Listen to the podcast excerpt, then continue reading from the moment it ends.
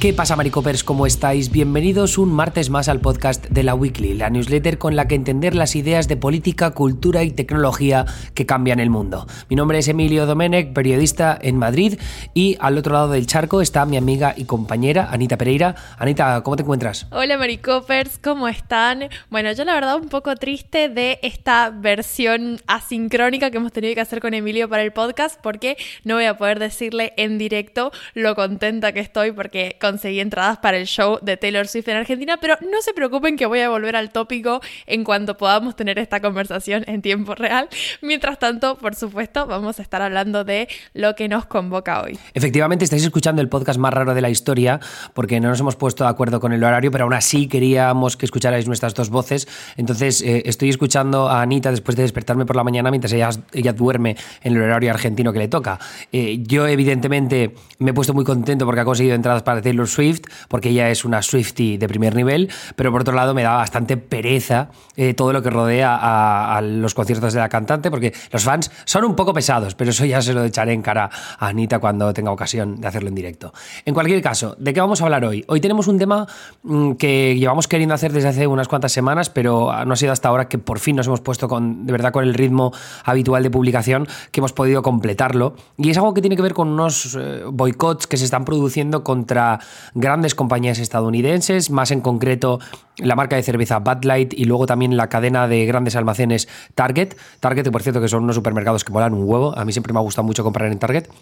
Si escucháis pajaritos, por cierto, es que es de buena mañana aquí en Madrid. Entonces, eh, nos interesan mucho los boicots porque son unos boicots que se han hecho por parte de los movimientos, bueno, o del movimiento conservador en Estados Unidos con tal de em, contrarrestar las campañas a favor del orgullo LGBTQ que se celebra este mes de junio. Entonces, eh, están siendo, por un lado, bastante efectivos y están ayudando a moldear la opinión pública. Así que mm, vamos a intentar contar un poco qué es lo que ha pasado y luego también eh, cuál es la idea que hay detrás de estos boicots y cómo lo estamos viendo eh, a la hora de cómo influye en lo que piensa el estadounidense medio acerca de la comunidad LGBTQ y más en concreto de las personas trans, porque es en torno a lo que gira a esa comunidad, ese colectivo vulnerable, es en torno al que gira toda esta controversia. Y luego, por supuesto, ¿Qué, ¿Qué, papel político, qué papel de influencia a largo plazo tiene el hecho de que estos boicots estén funcionando? ¿no?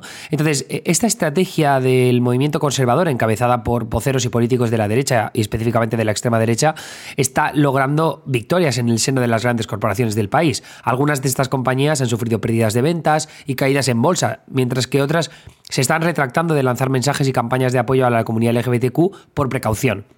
Los casos de la marca de cerveza Bud Light y la cadena de grandes almacenes Target son los ejemplos paradigmáticos de un cambio de ciclo en las guerras culturales eh, en Estados Unidos. Porque por un lado, el movimiento conservador ha encontrado en la comunidad trans el objetivo perfecto para sus cometidos políticos, pero por otro, la comunidad LGBTQ sufre ahora la revancha que los conservadores llevaban buscando desde hace casi una década. Y aquí eh, un poco de, tirar para atrás, ¿no? Echar el, ¿cómo se dice? El rebobinar, perdón. En 2015, la aprobación del matrimonio homosexual en todo el país de la mano del Tribunal Supremo dejó al movimiento conservador huérfano de una causa política anti-LGBTQ, que le había dado muchos réditos en el pasado. Con las personas trans, pues esa causa política los conservadores creen haberla recuperado. Los ataques a las iniciativas de Bad Light y Target se inscriben además en el marco de un momento de extrema vulnerabilidad de los derechos LGBTQ en Estados Unidos. Más de 480 proyectos de ley han sido presentados en las legislaturas estatales del país con tal de restringir la educación sobre temas LGBTQ o con la atención médica vinculada al proceso de afirmación de género. Todo esto según la Unión Estadounidense de Libertades Civiles. Luego también un análisis comparativo de Associated Press, que enlazamos en la newsletter, por cierto, encontró que la mayoría de las veces esos proyectos de ley no surgen de demandas populares, sino que responden a una legislación modelo promovida a escala nacional por grupos de interés conservadores, que, como hemos visto a lo largo de las últimas décadas, han sido muy, muy influyentes a la hora de moldear legislación en Estados Unidos y sobre todo desde el movimiento Tea Party parece que, es cuando han tenido eh, mayores logros, ¿no? El caso es que con el advenimiento de las elecciones presidenciales de 2024, muchos republicanos han elegido el activismo antitrans como una forma de tomar partido en las guerras culturales y ganar las lealtades de los votantes irritados por el movimiento woke, que hemos hablado en alguna ocasión de él, ¿no? El movimiento woke, eh, por parte de los conservadores al menos, es como este movimiento de lo excesivamente políticamente correcto, eh, todo el uso de pronombres con la comunidad LGBTQ, el hecho del feminismo llevado al extremo, todo esto según ellos, ¿eh? no digo que sea mi opinión, esa es la forma en la que eh, tildan de woke a cualquiera que no piensa como ellos. En realidad es un término que ni siquiera los conservadores saben definir correctamente, porque no existe una definición concreta de ello. Pero bueno, en cualquier caso, esta nueva estrategia de boicot tiene la mira limitar eh, tienen la mira, perdón, limitar el activismo pro LGBTQ de grandes cadenas de negocios como Bad Light y Target. ¿Por qué? Pues porque la comunidad representa aproximadamente 900.000 millones de dólares en poder adquisitivo anual. Todo esto según un informe de LGBTQ Capital. Pero el tema es que los conservadores quieren demostrar que no, que pueden hacer ellos desde sus estrategias de boicot, pueden hacer que esas marcas pierdan más dinero del que pueden ganar eh, vendiendo productos del orgullo, básicamente, ¿no? Entonces, eh, voy a citar algo que dijo Matt Walsh, que es un comentarista político del sitio web de extrema derecha Daily Wire, que me parece representativo de toda esta movida. Matt Walsh, por cierto, eh, según mi opinión, uno de los mayores hijos de puta que ha criado Estados Unidos en los últimos años. Pero dice, dijo esto. El objetivo es hacer que el orgullo sea tóxico para las marcas. Si deciden echarnos esta basura en la cara, deben saber que pagarán un precio. No valdrá la pena lo que crea que ganarán. Primero Bad Light y ahora Target. Nuestra campaña está progresando, sigamos así. Pero, ¿qué es lo que han hecho Bad Light y Target? Pues vamos a escuchar a Anita que nos lo cuente ella. Bueno, un poco a modo de norte para empezar a analizar estos cambios en las guerras culturales en Estados Unidos y cómo está eh, reaccionando o qué nuevas narrativas hay dentro del sector conservador. Tenemos estos dos casos que han sucedido recientemente. Por un lado, lo que le pasó a la marca de cerveza Bud Light y por otro lado, lo que pasó con esta cadena de grandes almacenes de Target. ¿Qué pasó con Bud Light? Bueno, básicamente empezó cuando la influencer transgénero Dylan Mulavny, creo que se pronuncia su apellido, ella publica un video en Instagram donde promociona esta cerveza y entonces recibe una avalancha de críticas de activistas de derecha, o sea, sobre ella obviamente y también sobre la marca. Los conservadores, además de hostigar a esta influencer vía redes sociales, lo que pedían era un boicot a la marca de cerveza. A este boicot se sumó, por ejemplo, el cantante Kid Rock, que es partidario del expresidente Trump, una figura bastante polémica dentro del ala conservadora, muy partidario de teorías de la conspiración y demás, que publicó un video en el que destruía latas de Bud Light con un arma de asalto. Más tarde, el gobernador de Florida, Ron DeSantis, que también es conocido por promover activamente legislación anti-LGBTQ, que lo hemos hablado en la newsletter antes, tiene como una narrativa, está haciendo política Ron DeSantis en base a estos discursos Incluso llegó en su momento a una confrontación directa con Disney sobre el tema, que también lo hemos hablado en esta newsletter. Bueno, él dijo que nunca más iba a volver a tomar Bud Light esta cerveza en relación a todo esto. La empresa matriz de Bud Light, que es Anheuser-Busch, dijo que iba a triplicar su gasto en marketing en Estados Unidos este verano para tratar de restaurar las ventas que perdió después del escándalo. El tema es que la marca no solamente está perdiendo dinero a raíz de esta ola de derecha, ¿no? que un poco se abalanzó sobre esta influencer y obviamente trató de bajar activamente la cerveza, sino también de eh, activistas de la comunidad LGBTQ que están viendo con bastante rechazo cómo la marca en realidad retrocedió algunos pasos en su alianza con el colectivo a raíz de esta respuesta. Es decir, no solamente no hicieron nada por proteger la figura, por ejemplo, de este influencer que eh, puso la cara por la marca y luego recibió hasta amenazas de muerte, sino que eh, además como que, bueno, un poco se están retractando de esta alianza y de esta digamos, este, este paso en, favor del colectivo, que siempre, lo, eh, digamos, a muchas marcas les pasa, ¿no? Que en junio, en el mes del orgullo, es como que de repente sacan la banderita arcoiris, pero claro, en este caso, cuando ha sido tan grave la respuesta y tan violento, eh, la ausencia de una respuesta por parte de la marca, eh, bancando al colectivo, reforzando esa alianza, lo que hace un poco es como aprobar, si se quiere, esa respuesta. Entonces, eh, digamos, es mucho más grave que si no hubieran tomado partido por el colectivo en un primer momento, que es lo que finalmente muchos activistas terminan diciendo. Para hacer este tipo de cosas es preferible que no hagan nada y es preferible que no pongan a una figura como, como Dylan en la, en la cara de la empresa, porque después cuando pasan estas cosas dejan sola a esa persona y bueno, eso lógicamente puede traer consecuencias mucho más graves, teniendo en cuenta que hablamos de Estados Unidos, donde donde la aportación de armas es legal. Y el otro evento que tuvo lugar en esta misma línea fue lo que pasó con Target. Target sacó un mes antes, ¿no? De, junio, en mayo, la colección Pride, que es básicamente una serie de ropa y de productos eh, que tienen frases, colores de todo lo referido al colectivo. Eh, es, una, es una colección bastante amplia, de hecho son más de 2.000 productos que incluye, como les decía, además de ropa, tazas, calendarios, todas cuestiones, consignas respaldando a la comunidad y demás.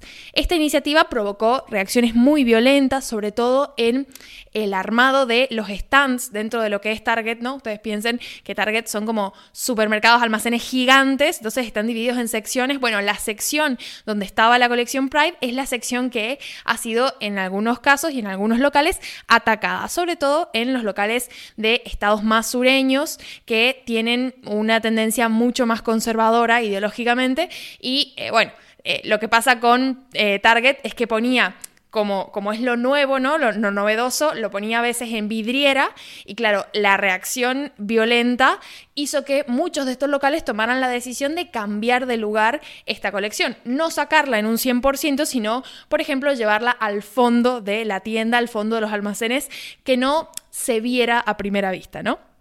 Y esto, obviamente, lo mismo que con la cerveza, eh, suscitó la crítica de los defensores y los activistas del colectivo LGBTQ, porque lo que están viendo es que eh, Target está dando marcha atrás en esta alianza con el colectivo y que básicamente los está escondiendo. Entonces, bueno, empezaron a circular un montón de videos en TikTok y demás, donde están, eh, digamos, grabando esta, esta nueva disposición de la colección de Target y están denunciando este accionar por parte de la marca que en lugar de salir a defender con mayor fuerza el colectivo, que es un de por sí un colectivo eh, una de sus características principales es la vulnerabilidad en términos sociales, eh, agarran y lo esconden. Entonces, esa es un poco la crítica y eso es lo que hace también que, em, digamos, la respuesta haya sido tan negativa, porque al rechazo de los conservadores se suma el rechazo de los, de los propios activistas cuando ven que estas marcas no están realmente comprometidas con la causa, sino que es más una cuestión de marketing y una cuestión de que conviene a nivel de ventas agregar productos para este tipo de consumidores o clientes. Cabe tener claro que este estos boicots no parece que vayan a tener consecuencias trascendentales y graves en el largo plazo para estas compañías. ¿no? Eh, hemos visto a muchos comentaristas conservadores en los últimos días presumir de lo que habían caído en valor de mercado eh, tanto Target como la compañía matriz que controla Bud Light, pero esto no necesariamente tiene que postergarse en el tiempo. Bud Light es verdad que es una de las marcas de cerveza más populares de Estados Unidos, que ha caído peligrosamente en ventas en las últimas semanas, pero veremos si eso también eh, se dilata en el tiempo.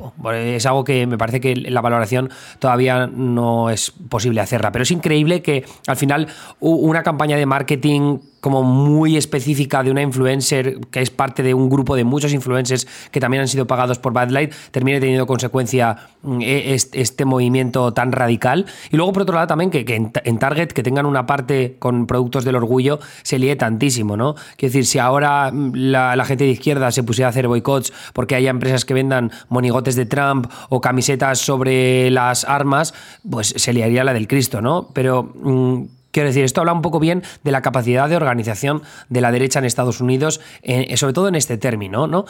Y aquí es cuando tenemos que de nuevo tirar al pasado, porque yo he hablado antes de ese año 2015, entonces tenemos que enmarcarnos en, ese plano del tiempo. Porque con la victoria de los derechos civiles de la comunidad LGBTQ en ese 2015, con esa decisión del Supremo sobre el matrimonio homosexual, el foco pasó a las personas trans, que poco a poco también empezaron a encadenar victorias a partir de ese año. Estamos hablando de hace casi una década. Por ejemplo, en 2015 el Pentágono levantó las restricciones para que las personas trans pudieran servir en las Fuerzas Armadas. Luego, muchos estados en esos años empezaron a ofrecer la posibilidad de elegir una tercera opción al seleccionar el género para sacarse el carnet de conducir. También actores y actrices trans en series como Orange is the New Black o películas como Tangerine pasan a tener un mayor protagonismo en la cultura pop. Y por supuesto Caitlyn Jenner protagoniza la portada de Vanity Fair en la que la el otro medallista olímpico Bruce Jenner confirma su cambio de género. Estos logros de la comunidad trans en materia de derechos civiles y de opinión pública alcanzan su apogeo en 2016 con la aprobación de la conocida como Ley de Baños de North Carolina. Y, esto es importante que os quedéis con el, con el, nombre del Estado y lo que pasa allí, porque eh, vamos a terminar con una cita de Trump que ilustra bastante bien en qué momento nos encontramos. Esa ley de baños pretendía obligar a los niños trans a usar el baño del género que se les había asignado al nacer, provocando protestas a lo largo de todo el país. La aprobación de la ley se saldó con boicots generalizados contra el Estado que le costaron a North Carolina casi 4.000 millones de dólares. O sea, una puñetera barbaridad. Y esto hablamos de boicots de la NBA, de muchísimas empresas que, eh, tecnológicas que sacaron sus negocios de allí y los movieron a otros estados, pero de forma prácticamente inmediata. Fue una locura. Años después, sin embargo, los grupos conservadores se han reorganizado con objetivos más específicos. Por un lado, la intervención médica para la transición de género en menores, aduciendo que los padres no deberían poder influir en el cambio de género de sus hijos hasta que sean mayores de edad y puedan decidirlo por sí mismos. Y luego también la llamada equidad en el deporte, que busca excluir a las mujeres trans de las competiciones femeninas, especialmente en categorías universitarias y de instituto, donde los casos son muy poco comunes. Estamos hablando de unos pocos cientos, como mucho, como mucho. O sea, y, creo he leído incluso 100. Pero estos casos sí que han sido muy mediáticos y de hecho han tenido también su papel en la cultura pop. Ahí vemos un capítulo que hizo South Park hace no demasiado mucho. Ese último frente de los deportes ha probado ser el más efectivo para influir en la opinión pública. Eh, en el caso de lo que piensan los estadounidenses acerca de la participación de las mujeres trans en deportes femeninos, eh, en este caso, un 47% de demócratas apoyan que así ocurra. Esto cambia con respecto al 55% que apoyaba que las mujeres trans participaran en deportes femeninos en el año 2021. O sea, en solo dos años ya hemos visto un cambio bastante heavy en la opinión pública con respecto a eso. Pero es que si vemos el Partido Republicano, el 93% de los republicanos está en contra de que las mujeres trans participen en los deportes femeninos. Y entre votantes independientes, el porcentaje es ya de un 67% en contra, era un 63% en 2021. También lo vemos en estadísticas un poco más heavy. Un 55% de los estadounidenses creen que cambiarse de género es moralmente reprobable. Todo esto según una encuesta de Gallup que salió estas semanas. Esto ilustra un poco el resquicio que han encontrado los conservadores para atentar contra los derechos LGBTQ los políticos republicanos en búsqueda de la nominación a la presidencia en 2024 están usando estos temas en sus, en sus campañas constantemente, especialmente Ron DeSantis. Trump también se ha subido a ese carro porque ha encontrado una guerra cultural que enfurece a los votantes republicanos, inquieta a los independientes y ruboriza a los demócratas. Ni qué decir que voceros conservadores como el mencionado Walsh o Ben Shapiro han encontrado un tema que moviliza a sus seguidores a nivel nacional e internacional. Y lo vimos con el estreno de este documental de What is a Woman, que es una mujer que hizo Matt Walsh, que eh, estas semanas se ha publicado en Twitter, se ha hecho muy viral después de que Twitter, mm, desde su departamento de desinformación y de contenido de odio y tal, lo, lo intentaran, limitar su alcance. Bueno, pues Matt Walsh y Ben Shapiro, como tienen secuestrado a Elon Musk, le criticaron públicamente y él, como es un, es un pringao que obedece eh, todo lo que le piden, pues terminó cediendo y ahora el, el documental ha tenido muchísimo más alcance y por tanto más audiencia más seguidores para gente como Matt Walsh o como Ben Shapiro, que son odiadores natos. O sea, son mala gente. Pero bueno, bien. El caso es que está por decidir si azuzar la represión contra un colectivo vulnerable como el de las personas trans en detrimento de temas más estrictamente políticos termina generando rechazo entre el electorado que decide unos comicios presidenciales, que son los votantes independientes. Pero por ahora parece claro que Trump y compañía quieren prestar esa batalla contra las personas trans.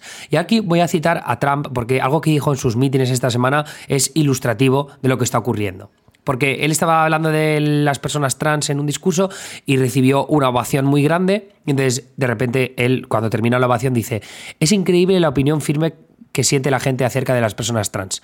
Hablo de reducir los impuestos, la gente aplaude tímidamente. Hablo de transgénero y todo el mundo se vuelve loco. Hace cinco años ni siquiera sabíais qué demonios era el tema de las personas trans. Hace más de cinco años, eh, pues la gente sí que lo sabía, sobre todo en North Carolina, que es un Estado que sufrió el golpe de meterse en este asunto. Ahora ha cambiado mucho el panorama y es increíble cómo estamos retrocediendo. Estados Unidos está retrocediendo en materia de derechos civiles y de respeto contra colectivos vulnerables como las personas trans. Y esta es la estrategia que mm, van a copiar en otros países. O sea, lo estamos contando, Anita, porque otros países en Europa, en las democracias occidentales, van a copiar esta, esta estrategia en el medio plazo. Estoy casi seguro. A ver, yo creo que hay una mm, crítica bastante válida en términos, digamos, de, del activismo ¿no? LGBTQ hacia las empresas por esta cuestión de, bueno, son aliados cuando conviene y cuando no conviene te sueltan la mano, que es algo bastante polémico y, entiendo que es súper relevante para el movimiento porque todavía están en camino a conseguir muchas victorias, no es una lucha ganada, ¿no? Y, y de hecho, este tipo de respuestas por parte de sectores conservadores nos recuerdan que no es una lucha ganada en absoluto pero por otra parte sí me parece poco realista esta crítica al mercado eh, en términos de qué es lo que es conveniente, porque pensemos que la lógica de las empresas, sobre todo grandes cadenas como Target, por ejemplo, la lógica tiene que ver casi exclusivamente con números. No se, no se está tomando en consideración ni la validez del reclamo, ni la cuestión de derechos, ni la cuestión, ni, los años de lucha, ni eh, los objetivos logrados, ni, ni cómo puede influir negativamente en el movimiento. Digamos, a fin de cuentas, las empresas están buscando su propio beneficio y en muchos casos están buscando cuidar a sus empleados. Entonces, si bien me parece válido esta denuncia por parte del colectivo de la cuestión del uso de la causa, también creo que es muchísimo pedirle al mercado que no mire los números, que tenga en cuenta como, no sé, los valores detrás de ciertos movimientos. Es como, a fin de cuentas, es otro tipo de lógica y entiendo que cuando ambas se juntan, lo que la empresa prioriza es la cuestión de números, de ganancias, de proteger a los empleados.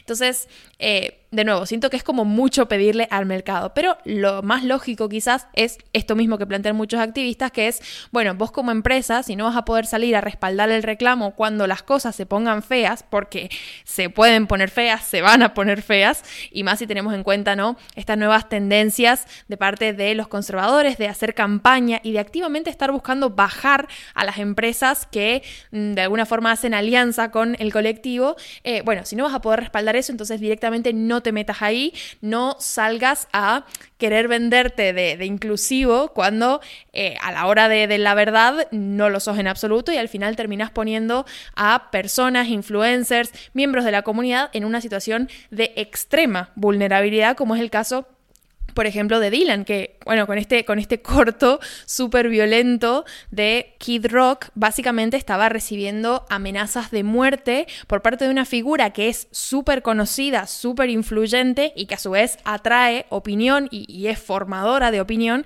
Entonces, eh, bueno, eh, quedó en una posición súper vulnerable y así ella misma lo expresó vía redes sociales más tarde, luego de, algunos días desaparecida en, en redes, justamente a raíz de esto. Entonces, bueno, me parecen como cosas muy importantes a considerar, más allá de todo el fenómeno que tiene que ver con la lógica discursiva a nivel político y sobre todo de cara a las elecciones del año que viene. Sí, porque yo creo que eso va a definir bastante bien eh, qué temas tienen prioridad en la campaña presidencial de 2024, porque es posible que los ataques a la comunidad trans veamos cómo se sostienen en el tiempo, especialmente conforme nos acercamos a las primarias republicanas que tendrán lugar o empezarán a celebrarse en enero de 2024, pero luego me gustaría saber qué es lo que ocurre después, ¿no? Porque tanto si Trump como Ron DeSantis ganan la nominación republicana, cualquiera de los dos podría hacer de los ataques a la comunidad trans eh, una parte indispensable de su discurso, pero lo hará una vez haya conquistado la nominación republicana y se tenga que tirar hacia el centro para poder, poder ganar a Biden, o se van a seguir